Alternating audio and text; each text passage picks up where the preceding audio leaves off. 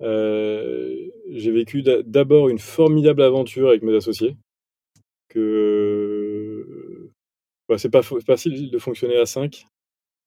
j'imagine. On était 5 dans le même bureau pendant des années, puis 4 parce qu'il y en a un qui est parti pour des raisons perso. donc on s'est foutu sur la gueule, on s'est boudé.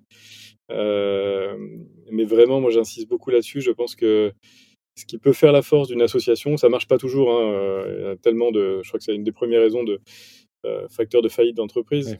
Mais j'ai l'impression que même avec toutes les tensions qu'on a pu avoir, ce qui nous a réunis, c'est de l'admiration l'un pour l'autre. Mmh. C'est-à-dire que tu vois, c'est pas la complémentarité. Oui, Alain gérait la tech, Olivier la finance, David était CEO et gérait la partie sales, moi le marketing.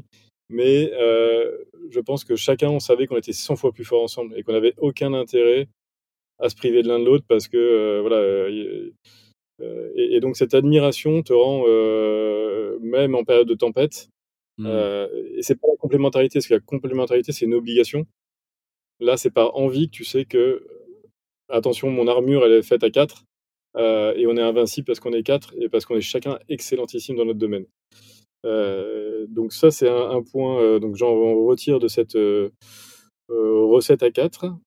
j'en retire de cette passion pour se prendre des murs. bah, on a eu plein de galères, mais. Et quoi, ouais, comme galère? Qu'est-ce que tu peux partager?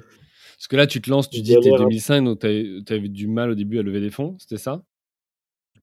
Bah, je pense qu'on a dû aller voir une quarantaine de fonds d'investissement. Euh, on avait une histoire particulière capitalistiquement parce que le, le Wengophone a été financé à l'origine par Jacques Vera via 9CGTEL. Donc on avait un corpo dans le capital significativement présent.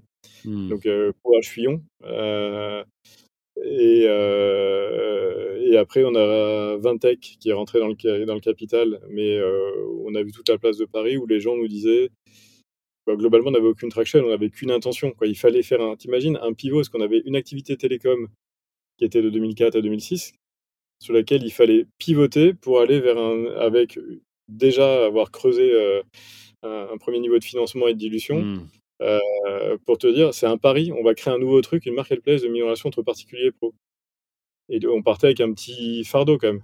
Ouais, pas euh, et donc, le... donc il n'y avait aucun élément si tu veux, de réassurance sur la capacité à, créer ce marché euh, et à l'adresser. Et inversement, l'équipe était plutôt chouette et, je pense que elle, elle, a attiré. Je me demande d'ailleurs si Vintex c'est Jean Boursereau qui a, qui a investi chez nous je pense qu'il a beaucoup investi dans l'équipe euh, en disant. plus euh, que le concept en soi de l'entreprise.